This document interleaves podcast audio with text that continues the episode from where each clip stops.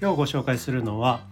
えー、真船かなさんという方が書いたコミックエッセイで「オンエアできない」というコミックエッセイです。えー、おそらくですねテレビ東京の現現役かどうかはちょっとわからないんですが AD さんが書いた、えー、コミックエッセイで、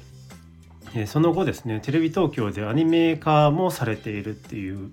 えー、ものですね。でテレビ業界のその裏側とかですね番組を制作する際の舞台裏が AD さんの視点で書かれていてあのとっても面白かったです。で噂ではですねこういう仕事ってもとっても大変だと聞きますがもうまさにその大変さが伝わってくる内容でして、えー、とにかくですねもうくたくたになるまで働いていらっしゃるんですけれどもそれをこうちゃんと笑えるようにですねとてもコミカルにあの書いていらっしゃいます。えー、テレビ作る時にですねこんな作業があるんだと勉強になるのであのテレビを見ているとですねついついその裏側をですね気にしてしまうようなあそんな感じになってしまいました。またあの街中でですねそのインタビューをしているクルーを、まあ、たまにこう見かけることもあるんですけれども、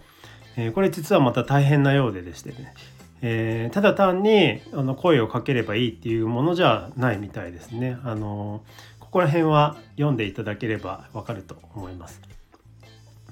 まあ、テレビ業界にですね興味のある方は絶対におすすめです。でスタッフの方のその大変さとか、まあ、やりがいとかそこら辺も知ることができたので、まあ、あの皆さんねそのテレビってどうやって作ってるんだろうっていうふうに興味を持つ方は多いと思うんですけれども是非そういう方は一度このコミックエッセイを、えー、読んでいただければというふうに思います。えー、今日は真船かなさんが書かれたオンエアできないを、えー、ご紹介しました。それでは。